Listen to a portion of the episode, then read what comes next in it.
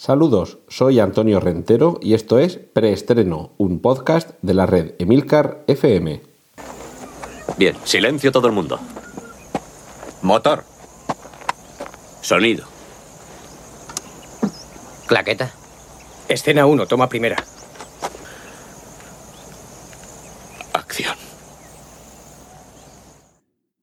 Bienvenidos a Preestreno, el podcast de la red de Milcar FM, donde repasamos las últimas noticias de cine y televisión. Después del parón de las vacaciones de Semana Santa y fiestas de primavera, tuvimos un especial primavera con tertulia, con la presencia de Sol de Medianoche y de Andrés Guevara, en la que diseccionamos todas las temporadas, todos los capítulos de Black Mirror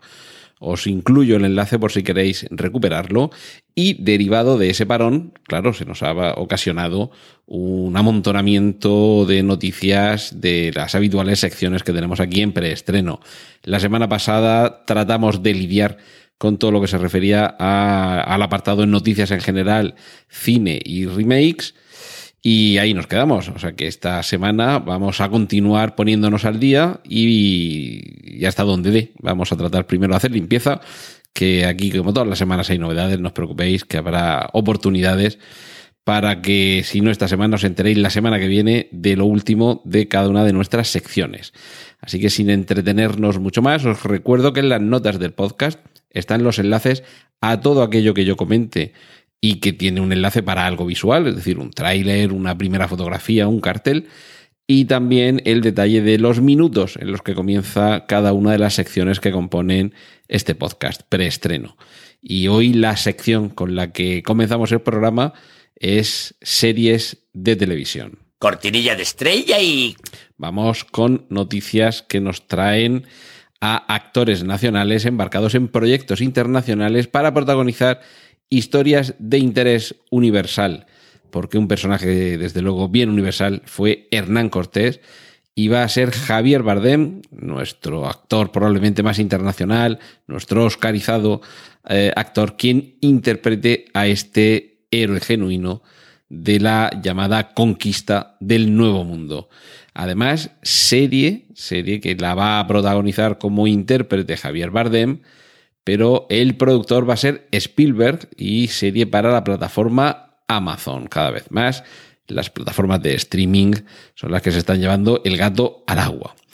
Nueva noticia de casting con un actor que realmente mm, parece más que eh, idóneo para el papel que va a interpretar. Se, llama eh, se trata del actor Tobias Menzies. Ahora mismo estamos viéndole, por ejemplo, bueno, los que estemos ahí siguiendo la serie, claro, en la serie El Terror, eh, y lo vamos a ver interpretar al príncipe Felipe de Inglaterra, al duque de Edimburgo, es decir, al marido de Isabel II, en la siguiente temporada de The Crown. En principio, si no me fallan las, eh, las informaciones, será durante las temporadas 3 y 4. Tengamos en cuenta las dos primeras temporadas de The Crown nos han mostrado un periodo vital en el que Isabel II accede al trono y comienza su reinado. Los episodios 3 y 4 eh, cambian los actores protagonistas para interpretar a esos mismos personajes, Isabel II, el duque Felipe de Edimburgo y evidentemente el resto de la familia real y personajes principales. Eh, van a ser interpretados, como digo, por actores de mayor edad para que así veamos también cómo, va, cómo van evolucionando. Es una serie que me imagino que poco a poco es, eh, esto van a ir un poco más deprisa que los de mm, Cuéntame y seguramente sí que cogerán a la, a, a la actualidad eh, histórica de, de, la corona británica, que tal es el título de Crown, la corona. Hablamos de plataformas de streaming. Netflix, en este caso, ha conseguido unir a quienes fueron en los años 90 eh, finales de los 90, principio de la década del 2000, los indiscutibles reyes de la comedia estadounidense televisiva y cinematográfica, Jennifer Aniston y Adam Sandler. Una comedia aún sin título los va a reunir como protagonistas y como digo será la cadena, bueno, la cadena, perdón, la cadena global, pero la plataforma Netflix donde pueda verse esa serie que como digo no sabemos cómo se llama, pero como ya nos enteraremos, pues ya os lo contaremos aquí en preestreno. Serie en Netflix que ha tenido un éxito mundial más que elogiable, La Casa de Papel, una serie producida por Netflix, pero producción, eh, producción nacional, producción española, como digo, una primera temporada que va a tener su continuación y ya tenemos el tráiler de esa segunda temporada, que además va a tener también un estreno internacional debido, como digo, al éxito de esa primera temporada. La Casa de Papel, que como dice mi primo Germán, también conocido como Lord Dauden, eh, me recuerda un poquito a esa película de Spike Lee llamada Plan Oculto, en la que también había un asalto a un banco con un grupo de atracadores enmascarados y vestidos con monos del mismo color. Sí, eh, amigos, eh, la línea fina y sutil que separa a veces eh, el homenaje, la referencia, el guiño o incluso el plagio puede verse emborronada y en cualquier caso sería que su éxito internacional avala, si no la calidad, que no dudo que la tenga, pero si por lo menos que se trata de un producto entretenido, está claro que ni el Novum subsolen, no hay nada nuevo bajo el sol, pero es que en ocasiones se, se nota, se nota demasiado. Serie de televisión de la que vamos a hablar ahora mismo, que es en realidad una adaptación de una exitosa película que además adaptaba una novela. Es decir, que os voy a hablar de ella en el apartado de series de televisión, pero como veis podía estar perfectamente en el de secuelas o spin-offs o también en el de adaptaciones literarias. Se trata de Alta Fidelidad. Ya sabéis, aquella deliciosa película con John Cusack como regente de una tienda de discos que trataba de filtrar bajo su particular óptica de, enamorado de la música y las canciones todo lo que sucedía a su alrededor, con, frases tan, tan míticas como ¿estaba deprimido por escuchar música pop de los 80? ¿O escuchaba música pop de los 80 porque estaba deprimido? Quizá me esté equivocando y no era exactamente música pop, a lo mejor era música romántica de los 80 o algo así, pero bueno, ya vais viendo un poco eh, el cariz del personaje. Quienes no hayáis leído la novela y desde luego quienes no hayáis visto la película, corred a hacerlo. La película es sencillamente fabulosa, con un Jack Black más soportable que nunca y, como digo, con un gran homenaje a la música de la alta fidelidad, evidentemente se, se refiere a eso, a la música. Y una, una comedia romántica, una declaración de amor a la música en la que a lo largo de todo el metraje y antecediendo a los Spotify y a sus listas de reproducción, nos iba ofreciendo unas listas delirantes. Las 10 eh, mejores canciones y a partir de ahí, pues para la actividad más concreta o para representar un estado de ánimo o una emoción. Esperemos que mínimamente la serie sea fiel a lo que suponía la novela y lo que suponía sobre todo la película. Y, seguimos más plataformas de streaming que en este caso dan carpetazo a uno de sus productos que estaban funcionando muy bien, pero en fin, a veces es mejor retirarse a tiempo. Mozart in the Jungle acaba con su cuarta temporada. Ahí será cuando terminemos de conocer qué es lo que sucede con ese peculiar director eh, musical de origen mexicano, con la protagonista auténtica de la función realmente, que es el personaje de Hailey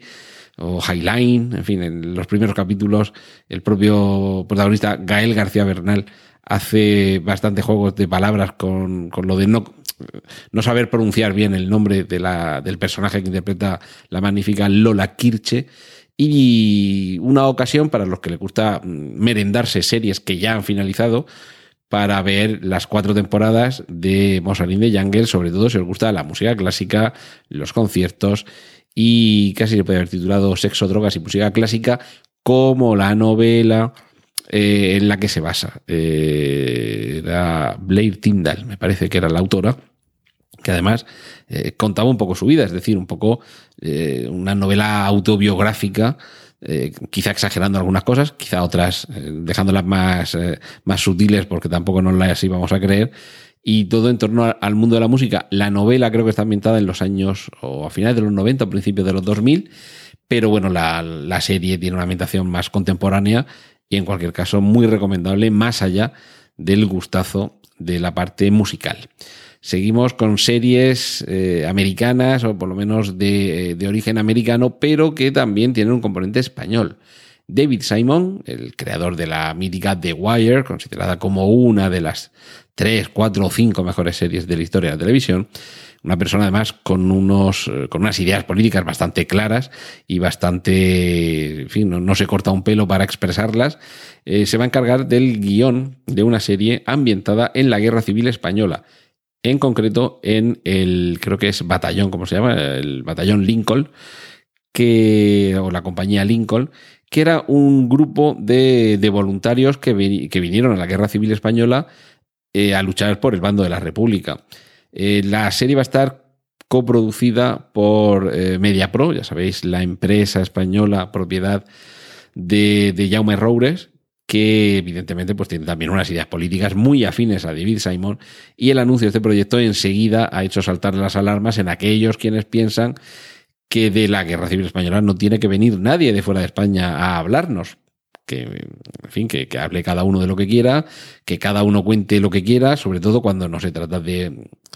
no ya de un documental que puede estar más o menos tergiversado como cualquier libro de historia, sino de una serie de ficción, en fin, que cuenten lo que les dé la gana.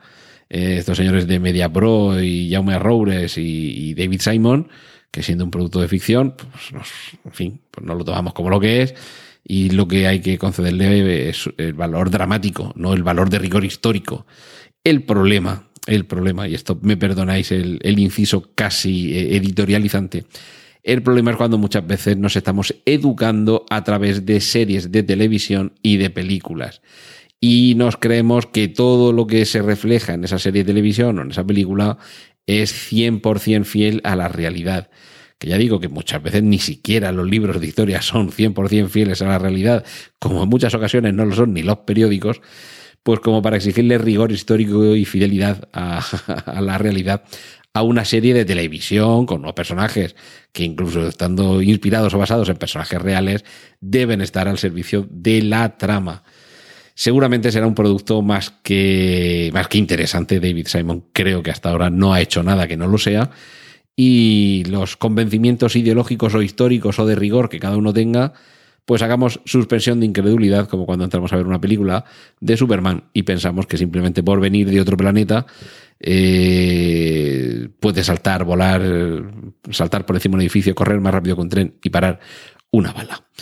Eh, un actor eh, del que vamos a hablar ahora, que solemos asociarlo al mundo de la comedia, sobre todo la comedia muy disparatada, pero que siendo como en realidad es un gran actor, también es capaz de afrontar papeles dramáticos. Es el caso de Sasha Baron Cohen, recordé Borat, por ejemplo, impagable esa secuencia, esa persecución en pelota pigada eh, por, los pasillos del hotel a su manager después de descubrir que éste estaba mancillando la revista de su amada, donde aparecía su amada Pamela Anderson. Pues este actor, ya digo, histriónico y que asociamos mucho a, comedias eh, bufas y ridiculizantes, realmente encierra un gran actor dramático. Ha estado a punto de protagonizar, ya lo comenté en algún programa anterior, el biopic de Freddie Mercury y ahora va a encarnar a, un espía. De hecho, la serie se llama literalmente así, El espía. Y mm, el creador es Gideon Raff, eh, que si os digo mm, la serie Hatufim, Prisioneros de Guerra, seguramente no sonará, pero es la serie en la que se basa Homeland, esta que, de la que hablaremos ahora después también, y que ya seguramente sonará un poquito más. Pues bien, en El espía, está, en esta historia se nos va a contar algo basado en hechos reales, y es que durante la década de los 60, un espía, el espía del título, Eli Cohen, eh, agente de la inteligencia israelí que había nacido en Egipto y que, que ya digo, estuvo viviendo en la década de los años 60, bajo una identidad falsa, logró infiltrarse en las más altas esferas de la sociedad siria, ascendió en política y finalmente, y por desgracia para él, fue descubierto, fue juzgado, fue sentenciado a muerte y ahorcado públicamente en Siria en el año 1965, siendo considerado para Israel un héroe nacional, porque gracias a sus acciones la guerra de los seis días se saldó con victoria para Israel. Ahora Sasha Baron Cohen va a encarnar a este, a este héroe israelí, a Eli Cohen, con quien, bueno, comparte apellido, pero en fin, Cohen es un apellido bastante común, seguramente, pues es como dijéramos eh, Fernández, a lo mejor aquí en España, un González, que seguro que en algún pasado remoto todos procedían de la misma rama, pero es más que dudable que mantengan en la actualidad un, un parentesco. Y eh, habíamos mencionado Homeland, y es que esa serie eh, va a decir adiós, va a finalizar en su octava temporada. Ahí será cuando veamos por última vez a Claire Danes interpretar a esta peculiar agente Carrie Madison. Una, una serie Homeland que con un arranque, la verdad que impactante, tuvo después una, una importante caída en las temporadas 2 y 3. Poco a poco ha sabido encontrar su sitio, sobre todo porque inicialmente el protagonista de la serie parecía ser el, el personaje eh, masculino, el, el, actor que ahora estamos viendo en Billions y que encarnaba a quien había sido soldado cautivo del enemigo y que ahora volvía con el cerebro lavado, o se sospechaba que podía ser así y íbamos viendo en los primeros capítulos hasta qué grado podía llegar su implicación o el hecho que le descubrieran. Y digamos, agotada esa trama, Homeland mm, pasó un bache, supo reinventarse a sí misma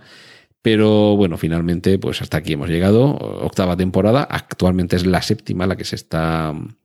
la que se está emitiendo, así que la próxima será, será la última. No sabemos tampoco cuántas temporadas durará Glow, una serie cuya primera temporada constituyó una simpática sorpresa. Esta serie que cuenta los avatares de la lucha libre femenina que en los años 80 llenó de colorido, laca y mujeres malotas las noches televisivas, tanto estadounidenses como españolas, porque a mí me suena que aquí en España también llegó a, emitirse.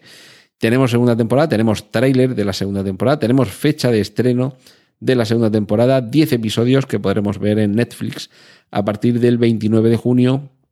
Y digo que no sabemos cuánto durará porque realmente la lucha libre americana Glow, que era Gorgeous Ladies of Wrestling, o algo así lo que significaba, es que quiero recordar que duró solamente dos años. Entonces también sería una cosa curiosa que la serie tuviera éxito y que durara incluso más que el antecedente real en el que se basa. Seguimos con Netflix, ya digo, en algún momento le vamos a tener que dedicar parcela específica a esta plataforma o a las plataformas de streaming. En este caso vamos a hablar de The Innocence. Tenemos tráiler y fecha de estreno que será el 24 de agosto para una serie protagonizada por Guy Pearce, Purcell Ascot, Saoirse Groundsel y alguno más.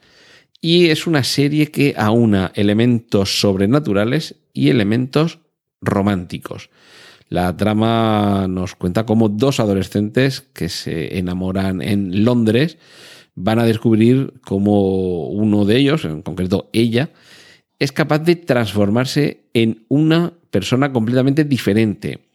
Como lo que en Juego de Tronos creo que se llamaba los cambiapieles, o en Harry Potter los cambiaformas, algo así. Pues ese es uno de los, de los elementos, como digo, de esta serie, de Innocents, los inocentes, que aúna elementos eh, románticos y sobrenaturales y que podremos ver en Netflix a partir de agosto, del 29 de agosto, y por lo menos lo que ya podemos ir viendo es el tráiler. Otra nueva serie, seguimos en Netflix, que además procede de una película que a su vez también eh, adaptaba unos hechos que sucedieron en la vida real. La ola, Die Welle, creo que se pronuncia en alemán, corrígeme, Nathan García, si lo he pronunciado muy mal, Die Welle, escrito Die Welle con W al principio, no con H, y con dos Ls, y esa ola a la que se refiere el título de la película, y que se nos va contando, no sé si se irá diluyendo el efecto en una serie, por aquello de ir eh, alargando en distintos episodios lo que va sucediendo, pero en la serie, eh, perdón, en la película realmente es impactante lo que sucede cuando un profesor en un instituto, para que comprendan sus alumnos cómo funciona el establecimiento de regímenes fascistas, va involucrando a sus, eh, eh, como digo, a sus alumnos en un experimento. Un experimento que en alguna forma lo que va haciendo es replicar lo que sucedió en la Alemania de los años 30 con el nacimiento del régimen nazi, pero que sirve para eh, ejemplificar lo que sucede en cualquier tipo de régimen totalitario. No caigamos en, aquello de, los, de las dictaduras de izquierdas y derechas. Eh, si es dictadura, es mala. Eh, venga después lo que venga y haya venido antes lo que haya venido. la etiqueta que le pongas es, es, nefasta y al final todos esos comportamientos de cualquiera de esos dos tipos de dictaduras, si es que podemos hablar de dos tipos de dictaduras, nos vamos a dar cuenta eh, en, el transcurso de esta película y, no, y lo veremos en el transcurso de la serie, de que al final es todo lo mismo, que es someter al individuo a, diluirlo, diluir su voluntad y su identidad dentro de la masa y al final de cuentas excluir al diferente, que no deja de ser otra forma, sino de excluir al que mantiene su individualidad. Eso eh, será seguramente lo que iremos viendo en bastante más eh, minutos en la serie, que además es la tercera serie que produce Netflix en Alemania, después de una de la que también vamos a hablar ahora, que tuvo gran éxito, Dark, esta serie que, llega ya su, su segunda temporada, que podemos ver las primeras imágenes y que nos lleva a un mundo en el que tampoco voy a revelar más por si no habéis visto la primera, porque estaría explicando cómo termina, pero bueno, nos lleva la serie a, un, a, una localidad alemana en la que suceden cosas bastante extrañas. En algunos momentos nos puede parecer que tiene más de un elemento en común, por ejemplo con Stranger Things, pero poco a poco nos vamos dando cuenta que tiene una entidad propia, tiene una gran solidez y desde luego personajes y subtramas más que atrapantes. El final de la segunda temporada, si, si no habéis visto la segunda, la primera temporada, perdón, no veáis el tráiler ni imágenes de las que os enlazo en las notas del, del podcast de esta segunda, porque os puede dar alguna pista pero esta segunda temporada, tal y como nos dejaba el último capítulo la primera, fin, promete muchísimo. Es decir, que a mí me parece que si lo saben manejar después de esta segunda, pues mm, vamos, seguro que tendremos por lo menos una tercera y veremos si no alguna más. En esta ocasión son nueve, eh, perdón, ocho, ocho nuevos episodios y el 25 de junio es cuando, a ver, lo tengo por aquí. Sí, el 25 de junio es cuando comienza el rodaje, pero como digo, ya tenemos algunas imágenes de esa, de esa segunda temporada. Me imagino que serán imágenes eh, a efectos promocionales, porque como digo, el, el rodaje de esta segunda temporada es ahora en junio cuando comienza. He hablado de Stranger Things como una forma de, de ubicar que es Dark, por lo menos para hacernos una idea de por dónde van los tiros. Y Stranger Things sigue aumentando su reparto de caras populares en los años 90.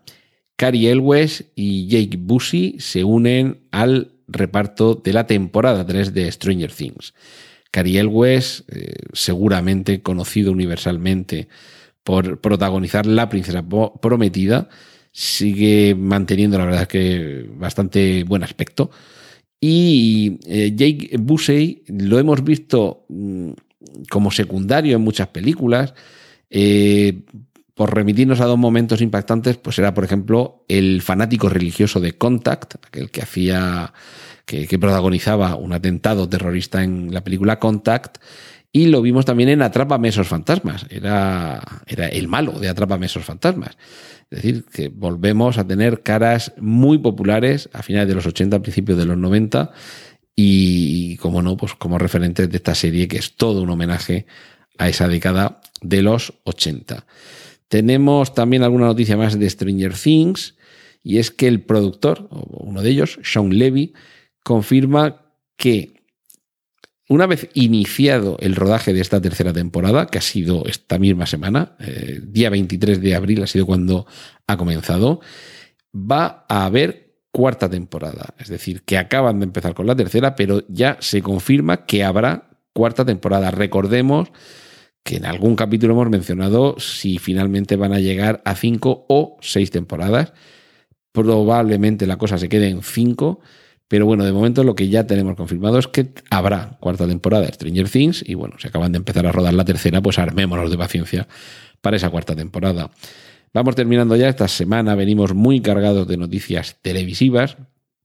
con una serie de animación basada en la saga cinematográfica Fast and Furious.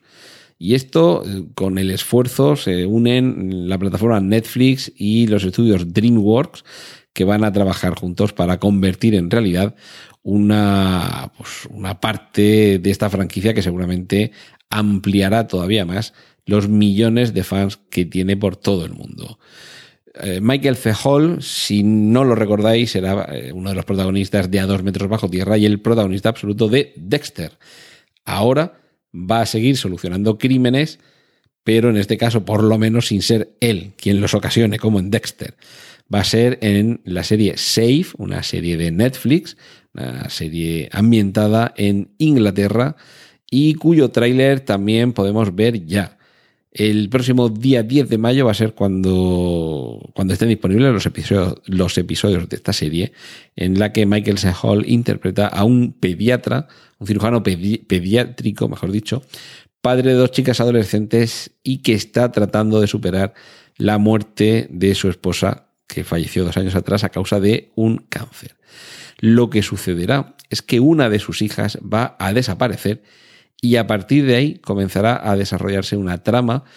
que en algunos momentos yo creo que nos puede recordar a, a, Twin Peaks, porque evidentemente comunidad en la que todo parece que discurre amablemente y que de pronto el crimen llega allí y se desvela que no era todo tan inocente, pues en fin, Twin Peaks, iba a decir blanco en botella, pero en fin, verde y con pinos. Y Morgan Freeman se lanza a la producción, en este caso para la cadena televisiva CBS en Estados Unidos, una serie que narrará la vida de Mohamed Ali, el más grande. En Estados Unidos también van a hacer una versión de una serie británica, que esto tampoco nos coge de novedad. En este caso se trata de Utopía. Tendrá esta, bueno, esta serie casi mítica, una serie de culto que tiene solo dos temporadas y aprovecho para recomendar y lo que no sabemos es, si cuando llegue a Estados Unidos y tenga su propia versión estadounidense, sucederá como con The Office, otra de esas series, que la serie británica es magnífica, que la serie americana no te la pierdas de vista y que finalmente casi ha tenido más éxito la serie americana, como también ha sucedido, por ejemplo, con House of Cards, versión americana de The House of Cards, serie británica basada en un libro del mismo título, perdón, en tres libros del mismo título, una, una saga política que si en la literatura son tres libros, en la serie británica son tres temporadas de tres episodios cada uno, recordemos ese formato tipo Sherlock Holmes, de series cortas en capítulos pero largas en duración del mismo, es decir, capítulos de una hora y media, y que se transpone a Estados Unidos, pierde el artículo D, la serie británica es The House of Cards y la americana House of Cards,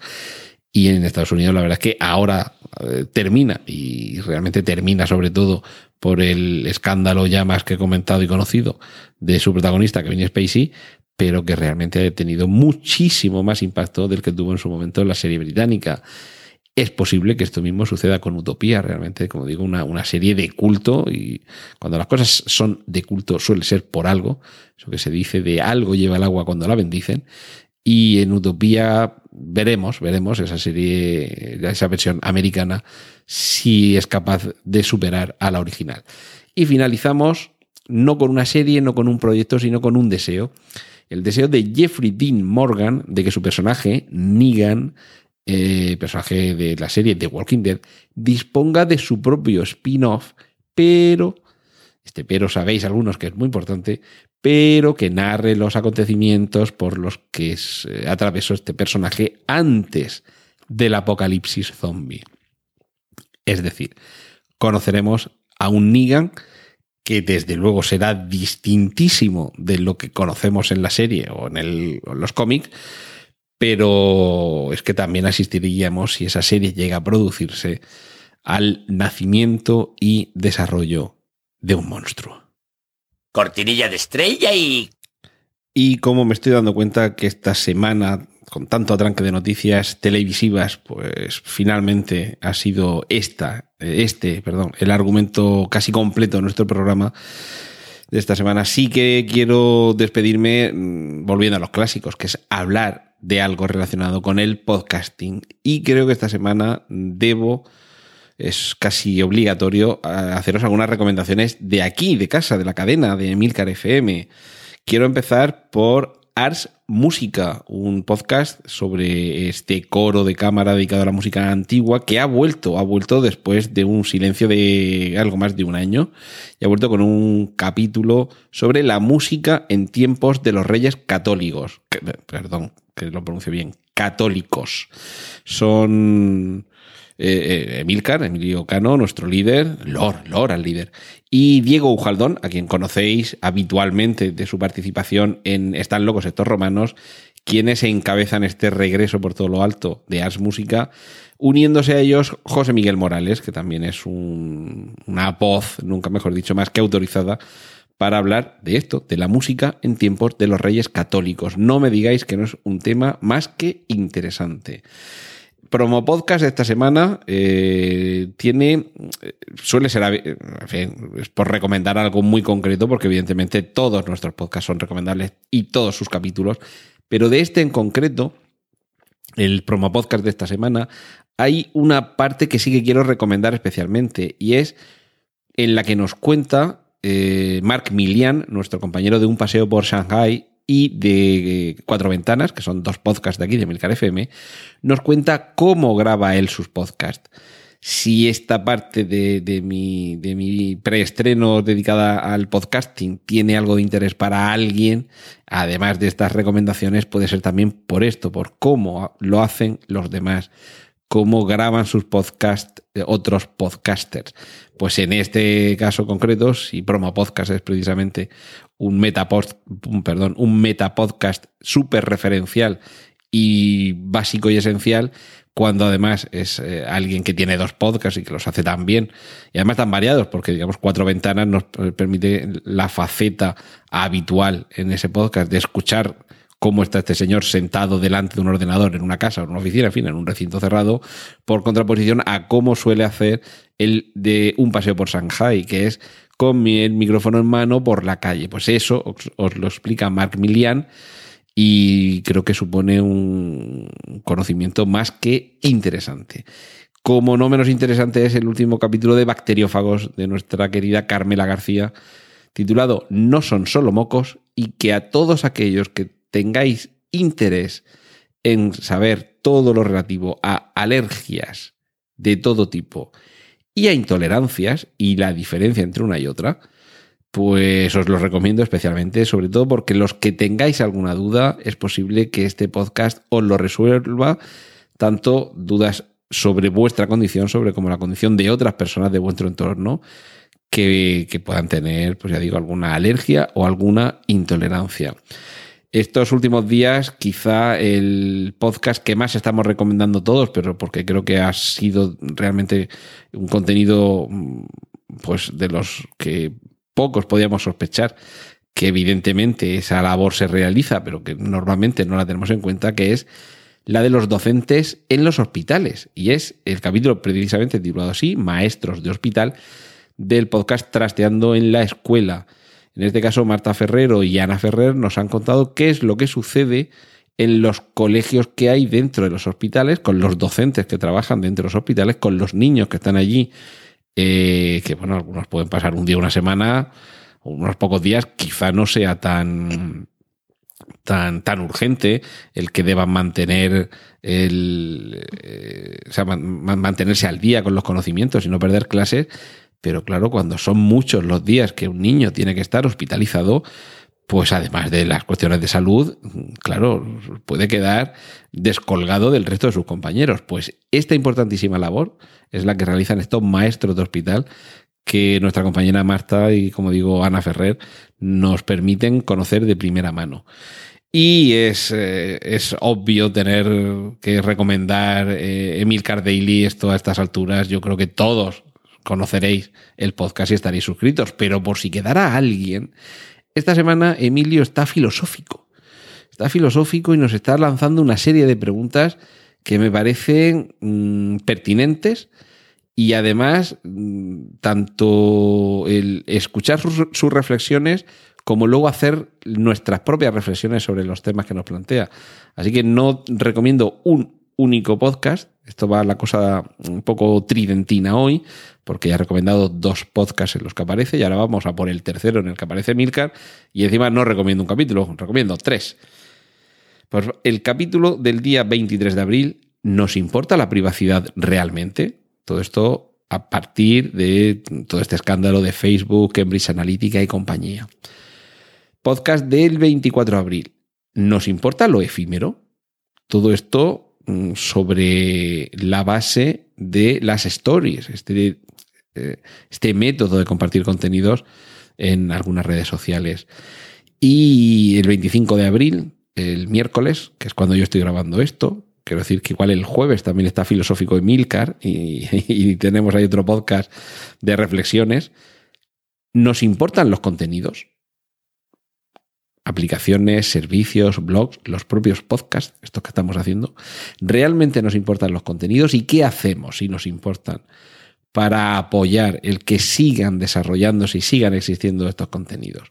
Pues estas tres reflexiones que Emilio se hace en voz alta y se contesta en voz alta para que todos las escuchemos, me parecen tres puntos magníficos para iniciar nuestras propias reflexiones y, tratar de encontrar nuestras propias respuestas. Y si de respuestas cinematográficas se trata, el resto de la información que hoy no ha cabido, espero que ya en el próximo programa terminemos de ponernos al día y por fin todo quede claro, porque no voy a contar nada, pero sabéis que este viernes,